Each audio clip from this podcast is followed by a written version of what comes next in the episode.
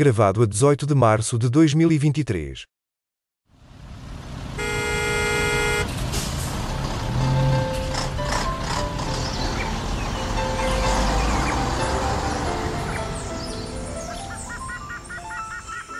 Triangulação do círculo. Quando estiverem todos prontos, eu vou dizer. Estou pronto. Também estás, Max? Eu estou, eu estou prontíssima. Olá, olá a todos, bem-vindos ao centésimo, quinquagésimo episódio da Triangulação do Círculo. Meu Deus, tanto episódio já, tanta número coisa redondo, número redondo. Olha, nós temos que fazer uma festa quando chegarmos aos 200 episódios, temos que fazer qualquer coisa engraçada.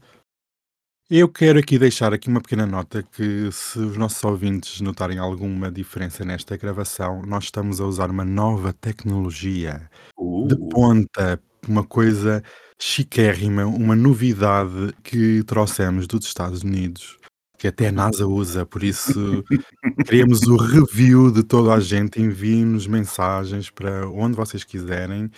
E sem mais demoras, eu sou o Daniel Rocha e estou em Almada. E eu sou o Miguel Agramonte e estou em São Paulo. Hum, bela cidade, adoro. É muito belíssima. a outra está em Almada, mas não nos diz que vai amanhã para, para Florença, já viram? Bem, Ah, eu- já está. Ai, que Já mazinho. está a abrir o já jogo está, todo. já está a Já abrir está a abrir o o bico. Meu Deus. Abriu o bico. Eu- Nem parece uma advogada, porque elas costumam ser tão sigilosas. Então, Nem então, todas, nem todas. Como é que vocês pensam que o Correio da Manhã chega ao que chega? Bem, e eu sou o Max Spencer Donner e estou a falar-vos de Faro. Hum, Como está o tempo em Faro? Sol, e bom porque eu tenho uma esplanada marcada para as duas e meia. Ai, Hum. maravilhoso. Hum. E eu vou para aí daqui a bocado, tenho de despachar. Vamos lá. Vamos, vamos sim. E não vamos começar a falar de comida, já recebemos críticas. Pois já, já, já pessoal. Mas também outra coisa. Ah, pois foi, nas redes sociais andou tudo a falar de-. Eu adorei. Um beijinho para o ouvinte, porque realmente eu ri muito. Eu prometo que não falo tanto de comida. A culpa não é minha, claramente. A culpa não é minha, de vocês Claro. É, ele dizia que só falava de política e de homens. Está bem, tá. está. Bem, eu- e a vossa semana foi boa, queridos amigos. Foi divertidíssima. A minha também foi muito divertida. Emocionantes as vossas. A minha foi tranquilíssima. Hum, Assim, a plantar árvores na praia.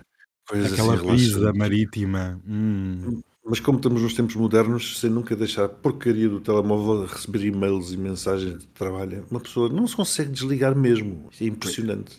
Ah, eu, se não calhar, consegue. A ver se por acaso esta plataforma também dá para bloquear, porque se der para bloquear, eu bloqueio-te. Porque estás a queixar à beira da piscina. Sim, também bloqueava. Eu agora estou em São Paulo, meu querido, já não há. Quer dizer, por acaso há piscina, mas ele é. É, mas é lá em cima no telhado. já não é assim num ambiente mais. eh, Pronto, bucólico. Eu ia fazer aqui uma pergunta ao Miguel, que era se estavas a receber tantas notificações, recebeste alguma sobre a nova crise mundial, querido amigo? Não? Algum de vocês tomou nota? Eu fui recebendo, mas sinceramente não percebi muito bem o que aconteceu. Acho que houve um banco qualquer lá para os lados da Califórnia que teve uns stresses relacionados com estas coisas modernas e depois que se pegou aos bancos do país do nosso querido amigo Max e foi, é tudo o que sei. É preciso saber mais? E é por, vamos, nós vamos saber mais, e é por aqui que nós vamos começar o episódio, porque desde o nosso último episódio, há pouco mais de uma semana, realmente o mundo mudou e nós temos que mudar com ele. Já dizia o engenheiro José Sócrates, o mundo mudou. E, portanto, num espaço tão curto de tempo, nós tivemos já nos Estados Unidos três falências de bancos regionais norte-americanos e parece que há aqui, como o Miguel dizia, quando se bate as asas de uma borboleta num lado do mundo, do outro lado temos as ondas de choque desse bater de asas. E o que começou no outro lado do Atlântico atravessou com uma rapidez como um vírus para o nosso querido continente europeu e realmente, onde todos menos esperavam, apareceu um problema gravíssimo num banco suíço. O crédito suíço, que o Max tanto gosta, Está bem, ok. é o seu campeão nacional, então. Por acaso prefiro o BS como cliente, mas pronto. Mas não ia haver uma fusão? Eu ouvi dizer que sim. Fala-se. mas ainda não Isto está a ficar descontrolado. Continua, meu querido. Ainda não está garantida, mas eu aconselho a todos os que nos estão a ouvir a correr comprar ações do BS. Tens que dizer aqui um disclaimer: nada daqui do que for dito corresponde a uma recomendação de compra ou de venda, apenas representa a experiência pessoal de cada um de nós. E essa recomendação é exercida de modo puramente não profissional. exatamente, isto adoro estes disclaimers. Recentrando, Recentrando, exatamente, o que começou com o colapso do agora famosíssimo, que ninguém conhecia, do Silicon Valley Bank, passou para o Silvergate, passou para outros tantos bancos e realmente nós assistimos ú- última semana vários dirigentes mundiais, europeus e norte-americanos principalmente, a virem assegurar a, solidez e a robustez do sistema financeiro mundial. Vimos a Reserva Federal norte-americana a intervir ativamente no mercado injetando eh, bilhões de dólares nestes bancos e prometendo, e há aqui um caso particular que é nos Estados Unidos os depósitos são garantidos até aos 250 mil dólares. E a intervenção da Reserva Federal veio dizer que a proteção, eles não utilizaram este tempo, mas a proteção acaba por ser infinita, porque não corresponde só aos 250 mil dólares, mas a todos os depósitos, sejam eles com 1 milhão ou 10 milhões. Isto é uma coisa nunca antes vista. E realmente esta crise Muita gente tem, se, tem falado sobre 2008, sobre 2020, sobre 1999, 1987 e todo o tipo de crises que possam existir. E começa aqui a aparecer umas rachadelas no sistema mundial e realmente nós começamos a ver que esta política monetária agressiva a nível mundial, principalmente nos Estados Unidos e na Europa, está a levar à formação de algum tipo de crise. Vou já dar aqui a minha opinião. Eu não acredito que isto seja uma crise como 2008. Se vier a acontecer, é muito mais grave devido à situação que nós vivemos de alta de inflação, alta taxas de juro, o aperto das famílias que é real. Recomendo às pessoas, isto só aqui uma parte, a verem um inquérito que a DECO fez em Portugal, onde já se nota uma clara mudança no consumo dos portugueses. E é interessante ver essa sondagem. E realmente, amigos, nós vemos aqui o aparecer de nuvens de uma tempestade no horizonte. E a minha pergunta é: consideram que perante esta situação social, económica e política, porque também temos guerras a acontecer, mudanças geopolíticas importantes no horizonte, vocês consideram que isto realmente possa ser a formação de uma nova crise de liquidez, uma nova crise financeira como nós vimos no passado? eu não sei, Daniel, quando tu estavas aí a elencar uma série de crises, uma lista de datas de crises, a mim dá uma sensação de que a não crise passou a ser a exceção no meio disto tudo. Porque ano após ano, enfim, não é ano após ano, mas quase ano sim, dois anos não, temos uma crise. E uma crise que abala o mercado financeiro e que depois se propaga. E se calhar começaria por aí, é que como isto está tudo interligado e cada vez mais tudo interdependente, é impossível eh, não, não haver depois consequências a nível globais. Aliás, quando a situação começa naquele banco, como tu disseste, que pouca gente conhecia, mas onde havia um montão de dinheiro nomeadamente ligado a startups. Toda a gente dizia, não, isto é uma situação regional, isto é uma coisa pontual, isto não se vai propagar. É um pouco como o coronavírus, também não se ia propagar ao lado nenhum. E depois foi o que se viu. Depois foi fogo na pradaria, enfim, não tão forte como noutras crises, mas o que é certo é que da não propagação potencial à propagação efetiva foi um passo, foi um dia ou dois dias no máximo, coisa muito rápida. Quanto ao limite dos depósitos que tu referiste, é realmente um caso excepcional. Quer dizer, nunca não me recordo de ter visto como é que um Estado, como é que um Banco Central se atravessa de forma ilimitada pelos depósitos de toda a gente. Portanto, se não fosse efetivamente algo muito grave que pusesse em risco isto na minha interpretação, como é natural, que pusesse em risco o sistema financeiro, a estabilidade do sistema financeiro norte-americano, no caso, nunca uh, se faria uma declaração e nunca se assumiria uma responsabilidade desse nível. Por fim, eu acho que vamos ver, ou pelo menos estou curioso para ver, qual o impacto que esta situação trará nas anunciadas subidas das taxas de juro para a frente, para o futuro, nomeadamente aqui na Europa. Será que continua a ser de fazê-lo? Não sei, eu deixaria estas questões em aberto. Então, agora aqui uma questão, Miguel, que eu queria colocar. A Presidente do Banco Central Europeu esta semana subiu novamente as taxas de juros em 0,5%. Ontem, durante o dia, houve uma reunião de emergência com o tema do crédito suíço. Tu acreditas que, primeiro, a decisão da Christine Lagarde em subir as taxas de juros neste momento foi irresponsável? E, segundo, achas que esta reunião de emergência pode ser um sinal que haja aqui um perigo de contágio para a banca europeia? Eu acho que sim. Irresponsável, possivelmente não será. Já estava planeado há algum tempo. E sabes que o Banco Central Europeu é como um grande transatlântico. Para mudar de rumo, aquilo precisa de começar umas boas milhas náuticas lá atrás. Aquilo não se, não torce. O volante vá lá.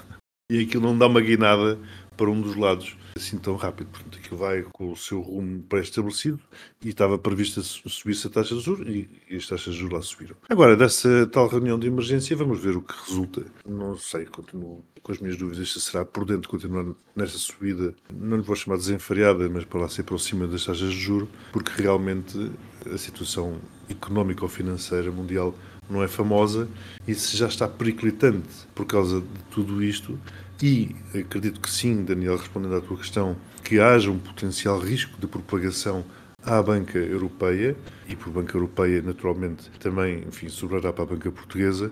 É, portanto, estão a ver o dinheiro cada vez mais caro, as famílias cada vez mais esmagadas na sua capacidade financeira, na sua margem financeira, com uma banca enfraquecida, é realmente, nós usamos muito aqui o termo tempestade perfeita, mas é qualquer coisa desse tipo. Já como a Maxi há bocado iniciou com a parte da Suíça e do UBS, eu tenho duas questões para ti. Uma, se consideras que isto é uma crise no sistema capitalista, se é mais profundo, se é uma crise de regime de sistema.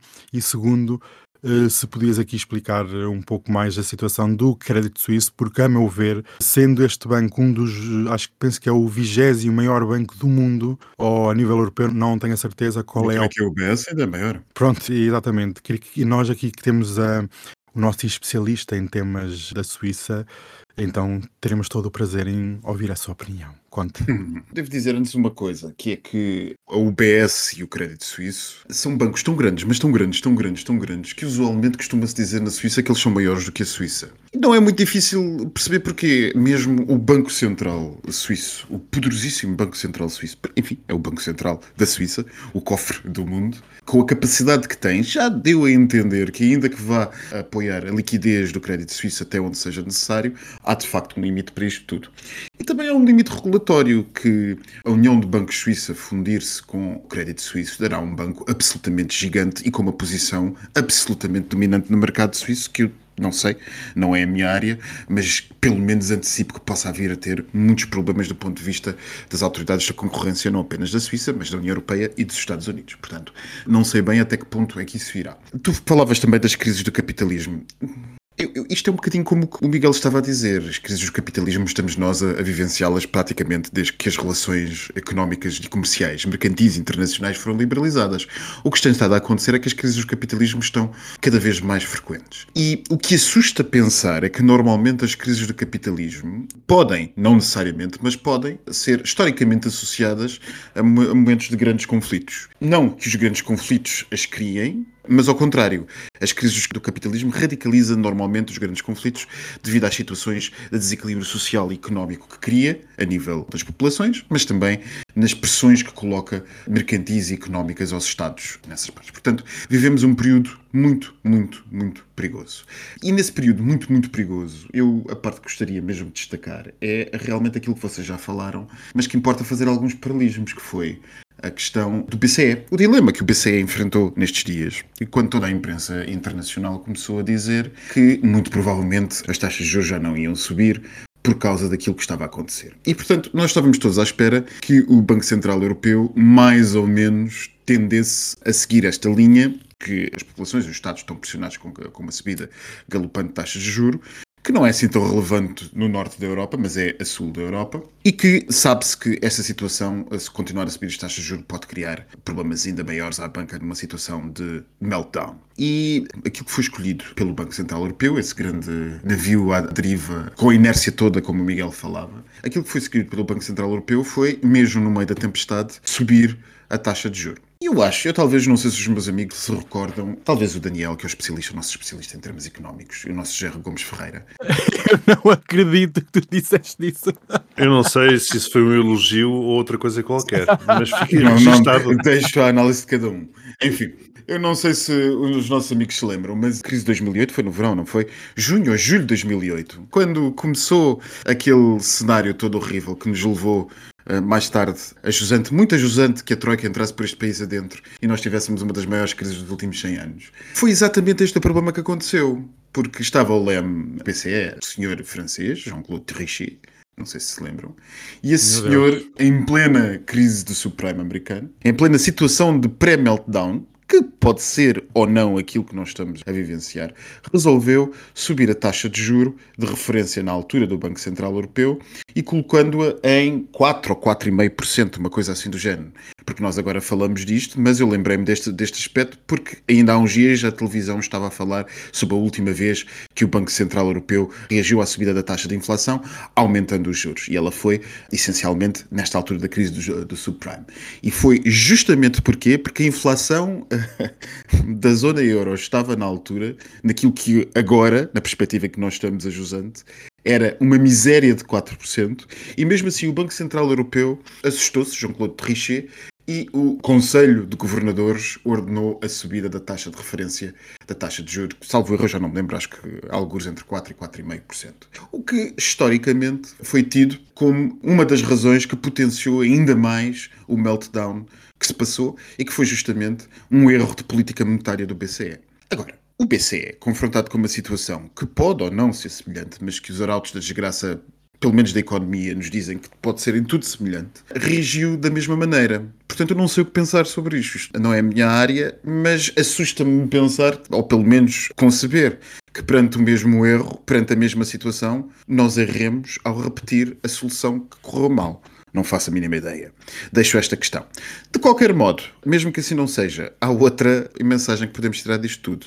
É que o BCE, ao enverdar por aumentar as taxas de juro, ao não querer dar um sinal, dizem eles, porque se não subissem a taxa de juro, entende-se, estariam a pôr o mercado em pânico sobre a questão do meltdown bancário. Isto já sabem como é que os mercados são. São qualquer coisa, eles entram em pânico. Por outro lado, também nos sinaliza outra coisa. É que a inflação está fora de controle. E afinal de contas ela não está assim tão controlada e os primeiros indicadores que nós tivemos há umas semanas, meses, que a coisa estaria a corrigir-se pelos vistos, não são verdade. O que quer dizer que estamos todos, e agora vou ser o José Gomes Ferreira, estamos todos lixados com F grande. Max, tu costumas ter um, aplicar um termo, uma expressão interessante, que é, como é, que é a liberalização dos mercados, não é? A partir do momento em que, não há bocado disseste, a partir do momento em que os mercados passaram a ser liberados, coisa qualquer, é mim o que me marca essa questão e o que tem vindo, para mim, no meu entendimento, claro, tem vindo a acontecer principalmente após essa, essa tal liberalização dos mercados que tu referes, é a forma como a política e os mercados passaram a interagir. Porque antes os mercados existiam como uma ferramenta política e a sensação que eu tenho é que neste momento a política existe como uma ferramenta para os mercados. E é esta inversão que depois leva a estas crises sucessivas que acabam sempre e invariavelmente por ter uma implicação muito complicada e profunda precisamente na política. E o mais engraçado é que nós não estamos a corrigir isso. Face a argumentos de resiliência, por um lado, e de eficiência, estamos a permitir a concentração de entidades. Quer dizer, o Crédito Suíço é um Estado, é um banco gigante. Vai se fundir com um dos maiores bancos do mundo. O que é que isto vai fazer? Vai fazer um Estado com mais poder económico do que Portugal sozinho. Exatamente. Absolutamente incrível. O tamanho a que estamos a permitir que empresas cheguem. Eu diria que isto até é contra a lógica do próprio capitalismo em si, não é? Claro, porque não é o tamanho em si que, enfim, o tamanho pode preocupar, mas a questão é a influência, a força. A força, exato. Que acaba por se sobrepor à força de um próprio Estado. A legitimidade até, sei lá, isto põe em causa muita coisa e o que é certo é que temos visto isso ao longo do tempo. Eu queria aqui acrescentar um ponto que o Max disse, que da concorrência, que quando não há concorrência não é capitalismo. O capitalismo só existe quando existe concorrência.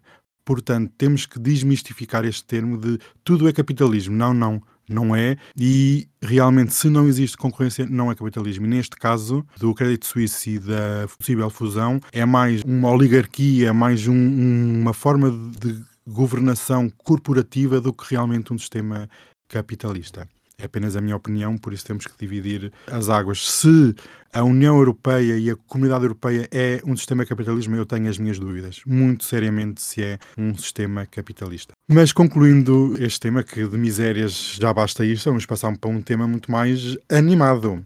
E o tema muito mais animado ficámos a saber esta semana, no final da semana, o Tribunal Penal Internacional, o TPI, emitiu na sexta-feira um mandado de captura contra o presidente russo Vladimir Putin por crimes de guerra, acusando-o de deportação ilegal de crianças das regiões ocupadas da Ucrânia para a Rússia. E esta decisão, curiosamente, surge no dia em que Moscou e Pequim confirmaram a visita do presidente chinês à capital russa. E no início da próxima semana, será mais ou menos essa a data que está prevista. Está previsto os dois presidentes assinarem um sem número de acordos que vão marcar uma nova era na relação entre estes dois países. Queridíssimos amigos, este mandado de captura vai ser eh, colocado em prática? Olha, eu vou começar já, depois deixo isto para o verdadeiro especialista nestas coisas, que é o Max.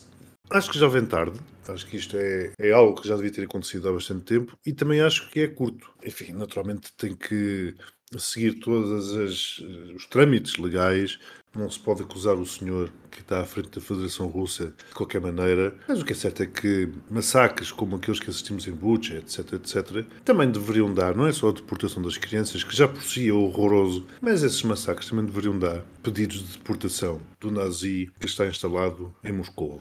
Agora, eh, se isto vai dar eh, alguma coisa ou não, eh, se vai resultar em algum julgamento internacional, eventualmente condenação, pois se calhar é que é capaz de ser mais difícil, mas como comecei por dizer, passa a palavra ao Max, que ele estará mais à vontade. Acerca deste assunto, a primeira coisa que eu queria dizer é que o que aconteceu é verdadeiramente histórico. Eu vejo como histórico, porque poucas pessoas, enfim, a imprensa agora está a prestar atenção sobre se isto é praticável ou se não é praticável, mas se calhar há que prestar atenção àquilo que o Tribunal Penal Internacional quis ser até o momento. E o Tribunal Penal Internacional quis ser aquilo que foi fundado, pensado no cúmulo do lirismo dos anos 90, quando tudo pensava que só ia melhorar, foi fundado como algo que seria a primeira Câmara de um poder associado a direitos universais. E, portanto, há um projeto lírico por trás do tribunal, que é aconteça o que acontecer, num mundo que só pode ficar melhor, aqueles que contra ele atentarem serão julgados. E, portanto, há um lirismo nisso, há uma coisa bonita que, enfim, veremos, talvez não vejamos, mas provavelmente as, gerações a seguir a nós talvez conseguirão perceber se funcionou ou não. Aí, Max, sendo sobre dúvidas, é um momento histórico, efetivamente. É um momento histórico. E, portanto, fazer uma menorização daquilo que se passou é absolutamente infeliz, porque, de facto, o Tribunal Penal Internacional tem conseguido, e vá lá, incluamos nisto outros tribunais que não são o Tribunal Penal Internacional, como, por exemplo, o Tribunal Especial para a Jugoslávia, que são, acabam por ser a mesma lógica, a mesma arquitetura e a mesma razão de ser. São coisas que têm tido uma expressão relativamente reduzida. O Tribunal TPI conseguiu, basicamente, acho que cinco ou seis criminosos de guerra africanos, um deles até com bastantes ligações a Portugal. Eu recordo o caso de Jean-Pierre Bamba, que é um senhor, um criminoso de guerra, ex-dirigente da República Democrática do Congo, que por acaso vivia faustosamente numa vivenda da Quinta do Lago. Portanto, o Tribunal Penal procura pôr a mão nesta gente e, pondo a mão nesta gente, procura ver o que é que eles fizeram de mal. E eu deixo este número: 200 mil crianças é o que se pensa que foram tiradas da Ucrânia e eh, levadas para algures na Rússia. E eh, para quem tenha acompanhado esta guerra desde o início, certamente muitas vezes viu imagens feitas pela imprensa, eh, reportagens feitas pela imprensa russa, da chegada em aviões russos, da chegada a variedíssimos pontos da Rússia, de este a oeste, de Novosibirsk a Vladivostok, bem ao pé do Japão, de crianças mandadas da Ucrânia que depois eram invariavelmente recebidas nos aeroportos pelas famílias adotivas e que o Estado fazia imediatamente festas de recepção cheias de prendas e peluches e coisas do género, e nós víamos aquelas crianças completamente deslocadas da sua família, do seu país, a serem levados para o outro lado do mundo, serem imediatamente atribuídas novas famílias e obrigadas, poucos dias depois, a posar para as mesmas televisões a cantar o hino nacional russo. Eu não sei, sinceramente, eu vi todos os crimes de Bucha e Irpin e todas essas coisas que nós temos estado a ver. Mas a mim, de facto, como crime que me chocou foi mesmo isto, porque os crimes de Bucha e de Irpin, vá lá, convenhamos, eles mostram a aceitação que a estrutura de poder russo fará para que haja a violência generalizada no terreno, mas eles são em si um bocado a marca da guerra, que é quando o indivíduo pega de si, perde o controle e começa a fazer o pior. E não, isto não é específico dos russos, acontece nas guerras. Outra coisa é um projeto montado de cima que é profundamente cínico, profundamente surreal, profundamente despótico de levar crianças de um lado ao outro do mundo, tirá-las dos seus pais, atenção, isto não são órfãos, foram crianças tiradas dos seus pais, na maior parte, mandadas para o outro lado do mundo, atribuído imediatamente uma nova família que os vai necessariamente tirar daquilo que é o seu enquadramento cultural e nacional e social e pessoal e entregá-los a uma nova realidade. Do nada arrancados assim, como se nada fosse. Isto, meus amigos, nada mais é do que genocídio. É pura e simplesmente a tentativa de acabar com uma nacionalidade. E é incrível que nós estejamos a ver isto em frente dos nossos olhos em pleno século XXI. E, portanto, a reação do TPI foi uma reação que, para mim, foi histórica, não apenas por causa dessa afirmação, desse romantismo, que é a possibilidade de um dia perseguirmos como uma, espécie de governo mundial, o que assusta muita gente, quem contra os direitos humanos atenta, mas também porque de facto é um primeiro passo dado a mostrar a quem manda, onde quer que esteja, que estas coisas têm um limite. E muita gente reagiu cinicamente, sim, mas a Putin nada acontece. Eu devo lembrar algumas coisas que pouca gente uh, recordou. A questão das imunidades diplomáticas e da questão de imunidade dos presidentes é uma questão essencialmente jurídica que tem a ver com o que foi estabelecido, os direitos dos tratados relativamente à proteção de chefes de Estado e membros de corpos diplomáticos.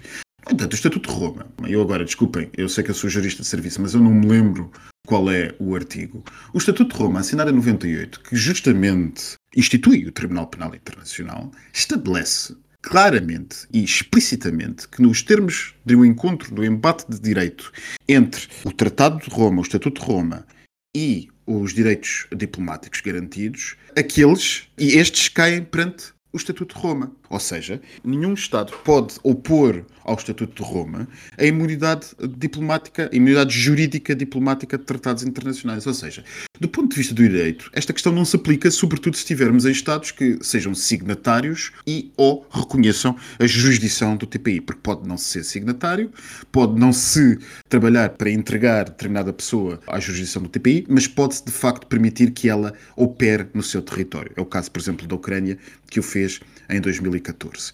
Portanto, esta questão é uma não questão. A questão da capacidade diplomática não é relevante. Não é relevante. O que é relevante é saber se os Estados que eventualmente tenham Putin no seu território eventualmente colaborarão ou não. E aquilo que há de proteção dos presidentes e dos chefes de Estado é, por exemplo, pouco mais do que um, aquilo que nós chamamos um elemento consuetudinário, ou seja, um elemento de costume, de tradição, de, de, de, uso reiterado daquilo que se costuma fazer. Esse elemento eh, pode muito rapidamente ser posto em causa por alguém que entenda pô-lo em causa. Imaginemos que o senhor, por exemplo, aterra num país e que alguém consegue, e atenção, isto é uma expressão não técnica, mas eu vou usá-la apenas para que o nosso auditório perceba o que é que eu quero dizer. Imaginemos que alguém consegue colocar uma previdência cautelar para que as autoridades atuem imediatamente. Imaginem, isto é, é, visível. Mas mais importante do que isto é a mensagem que passa à elite dirigente da Rússia. É que o que quer que vocês façam e o que quer que vocês pensem ser na vossa vida, continuar a vossa vida faustosa cá fora, isso vai acabar e vocês vão ficar, mais tarde ou mais cedo, limitados à Rússia. Vladimir Putin, toda a gente pensa, bom, enfim, Vladimir Putin se calhar vai morrer como presidente da Rússia sentado na Rússia calhar até nas mãos do seu, do seu próprio povo ou dos seus próprios adidos, à boa tradição histórica russa, mas pessoas como aquela senhora Maria Lvova Belova, que eram absolutos desconhecidos de quem não seguisse atentamente o que se estava a passar na Rússia, acabam por ser atingidos por uma coisa que nunca esperariam ser atingidos. E, portanto, isto, quanto a mim, insisto, mostra que qualquer pessoa na estrutura dirigente da Rússia poderá, de hora em diante, ser atacada. E essa pessoa, mal saia da Rússia, poderá ser apanhada. Uma última palavra. Os Estados Unidos, infelizmente, os Estados Unidos caíram naquilo que foi, eu não diria uma hipocrisia, mas uma situação absolutamente uh, lamentável e provavelmente difícil para o presidente Biden, que foi ter que comentar este assunto vindo de um país que não é signatário do protocolo de Roma, do Estatuto de Roma, aliás. O que deixa assim uma situação um bocado desconfortável a Biden, quer dizer que está contente com o que aconteceu, considera um momento histórico, mas o seu país não faz parte disso. Enfim, a justiça seja feita, não é culpa dos democratas que eles não sejam parte do Estatuto de Roma, uma ponte de culpa que vai do presidente Bush, filho, na altura do, do 11 de setembro, do pós-11 de setembro, devem-se lembrar do que os Estados Unidos tentaram fazer para conseguir pelo mundo e como procuraram ter a isenção de culpa para os seus soldados, até Trump. Só se mais chega, se me permitem, eh, o Max referiu que uma coisa é a deportação, outra coisa serão as situações ocorridas, os massacres ocorridos em territórios como Bucha, etc., dizendo que estes últimos é a guerra. Convém não esquecer que até a própria guerra tem limites, Sim, sim, claro, claro, claro. tem regras. E, portanto, foram ali cometidos claramente aquilo que se chama crimes de guerra.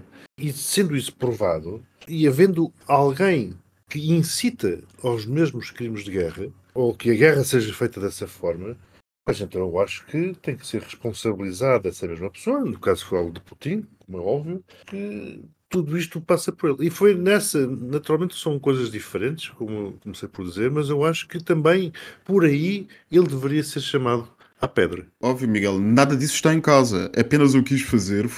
Vou fazer um paralelismo. Um paralelismo que eh, eu peço que me perdoem, mas é este. Há uma diferença entre um soldado da Gestapo que entra pela Baixa de Cracóvia e mata uns indivíduos da população civil que viu que acha que eram judeus, de um processo generalizado do Holocausto. Essa diferença, Sim, a historicamente, situação essa, final, há, há uma essa- diferença. essa- essa diferença é a Conferência de Wannsee, onde o regime nazi decidiu o extermínio em massa. A diferença entre aquilo que se passa no meio de uma situação de guerra em que soldados pegam de si e matam de forma violenta, inaceitável e perfeitamente criminosa civis, como fizeram, Mas enquadrada num contexto de espontaneidade, chamamos-lhe assim, não é? enquadrada num contexto de espontaneidade, ainda que permitida e se calhar encorajada pela sua, pelas suas filhas. Exato. É diferente, daquilo diferente que é premeditado, não é? daquilo aí que é tu queres chegar. premeditado e feito em estrutura e feito em massa. É horrível. E chama-se Claro. genocídio. No entanto, ambos são condenáveis e Ambos ambos, têm lugar, ou deveriam ter lugar a um julgamento. Exatamente. Óbvio, óbvio, óbvio, óbvio. Sem sombra de dúvidas. Posto isto, é tempo de irmos para o nosso último tema deste episódio. Mais uma vez vindo de Itália, que parece que de Itália nem bons ventos, nem bons casamentos, mas. Por isso é que vais para lá, não é? Uhum, exatamente. ordem vou, naquela lá coisa. ver, vou ver aqui digo mesmo, vou festejar. Eu acho que ela vai para casamentos, não sei. Nem, nem vamos falar de casamentos, que eu vou-me casar em breve. Ah, ai, uma notícia aqui no centésimo quinquagésimo episódio, em primeira alguém mão. aceitou? É segredo, alguém, é segredo. alguém, Ah, alguém uh. aceitou? Não, é segredo ainda. Ah, ok. ok. Ou seja, o futuro esposo não sabe. Não. Mas todo Ah, o então. auditório da triangulação já sabe. Pronto. Pois Já é, sabe, pronto. pronto, exatamente. E ficámos a Então, saber. atenção, meus amigos, isto é uma declaração não séria quando ele diz que se vai casar, porque pressupõe que já sabe a resposta e isto é um tango que é dançado por duas pessoas. Portanto, Exatamente. eh, sigam os episódios, os próximos episódios para saber Eu posso também casar-me comigo próprio. Sim, mas isso foi na pandemia. Para mim, muita gente se casou com ela própria. Mas para mim, o que torna este anúncio mais verídico é o facto de não ter sido antecipado ou seguido de um disclaimer. Exatamente. Gostei, Miguel. Bem, vamos recentrar para finalizar o episódio.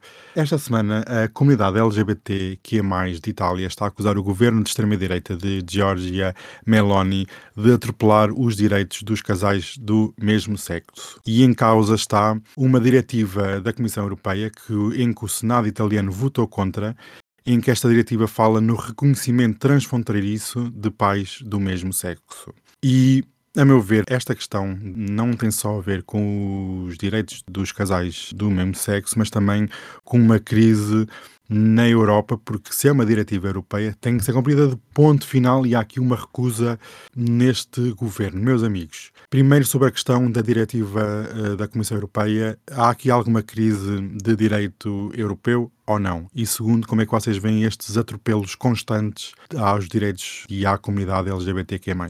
Relativamente à crise do direito europeu, eu devo relativizar o que se está a passar. Enfim, eh, aquilo que eh, nós sabemos é que Giorgia Meloni até está num relativo estado de graça na imprensa internacional e nos encontros políticos da União Europeia, porque, excetuando Macron, que eu odeia como, não sei, que eu odeia como período de pagamento de impostos em qualquer uma das nossas vidas, e ele não esconde, Meloni tem tido uma relativa simpatia internacional face ao que se esperava, porque Meloni, ao contrário das outras extremas-direitas e ao contrário dos seus partidos da coligação, tem estado bastante apoiante de Zelensky e da Ucrânia e as razões para isso são óbvias, mas não cabe agora neste, neste espaço abordá-las.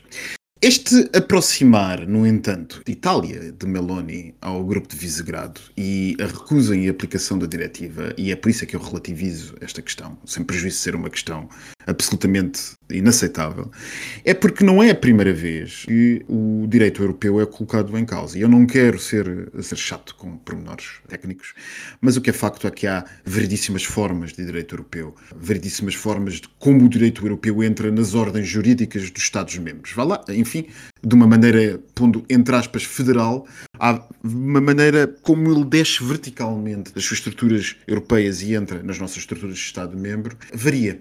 Isso varia desde os regulamentos até a pareceres e recomendações, decisões, diretivas. Os regulamentos são instrumentos jurídicos que entram diretamente em vigência dentro dos nossos Estados-membros. Ou seja, quando um regulamento é aprovado a nível das instituições da União Europeia, ele é, é, diretamente aplicável. Qualquer um de nós, o Daniel, por exemplo, pode chegar a, a, um tribunal português e dizer há um regulamento europeu que me permite fazer isto, eu vou fazê-lo. A questão das diretivas é diferente. A questão das diretivas pressupõe que o Estado são normalmente competências que a União Europeia tem e que emite uma determinada decisão para tentar uniformizar o direito da União Europeia.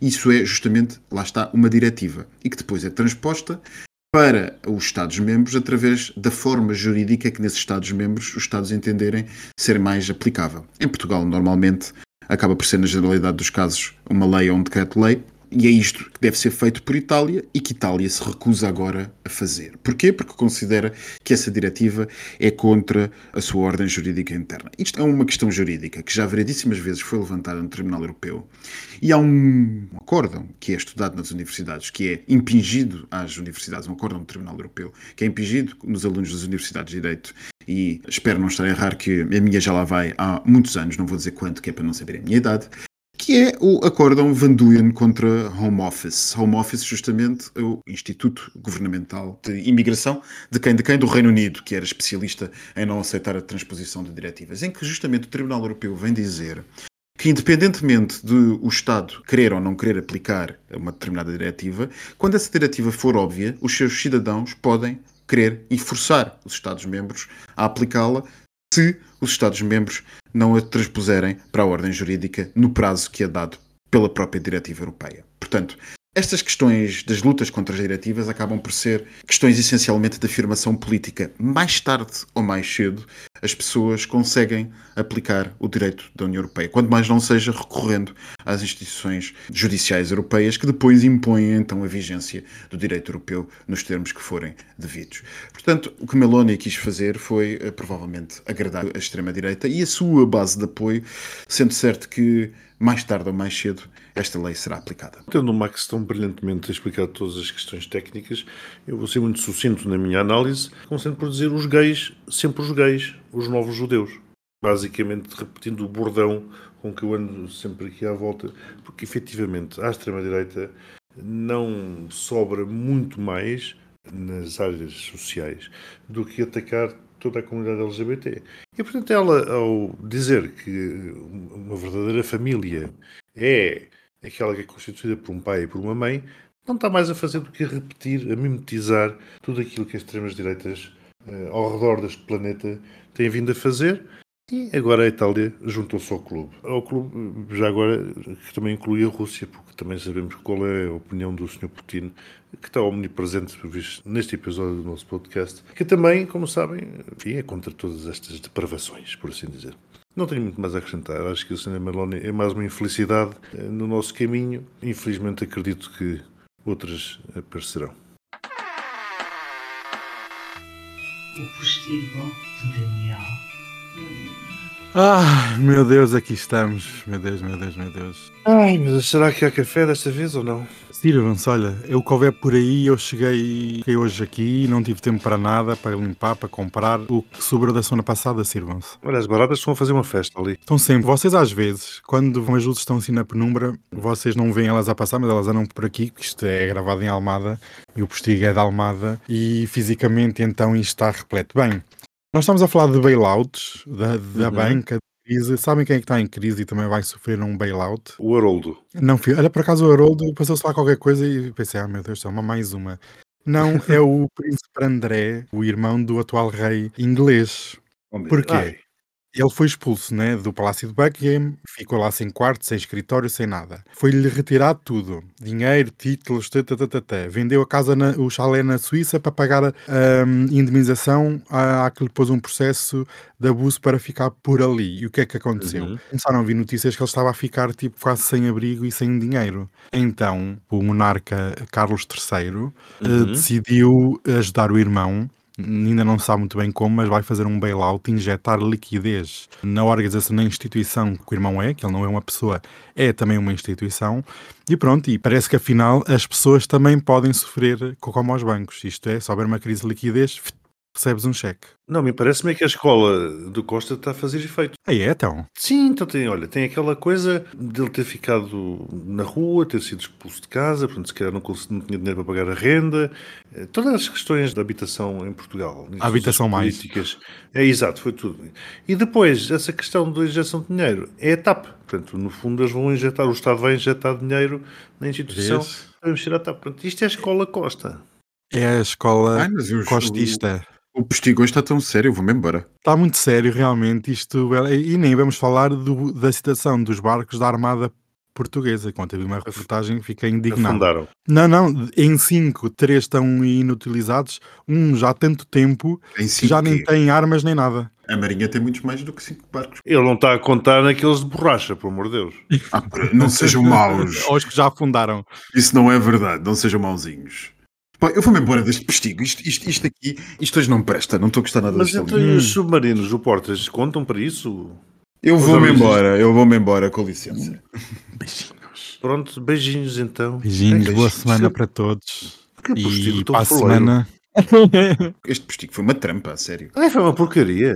O vosso postigueiro hoje não está no mudo. Vocês também não ajudam, Ah. não, não trazem fofocas, não trazem nada. Nem caipirinhas, olha, porque assim bebido umas maravilhosas. Olha, bem podias ter partilhado, minha badalhoca. Pois filha, mas agora estamos proibidos de falar de comida aqui e pronto, o que é que se há de fazer? Ai, então eu nem posso falar de batapuquim que hoje vou almoçar. Com aquela pele estaladiça. Hum, hum, e depois até vem uns molho. vapores. Estou a comer em Itália, a Itália come-se muito bem.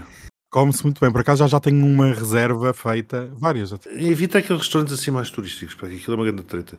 Vai para aquelas coisas assim mais lá nos buracos. Sim, nas ruas laterais. O incrível de Itália é que mesmo nos turísticos uma pessoa come bem.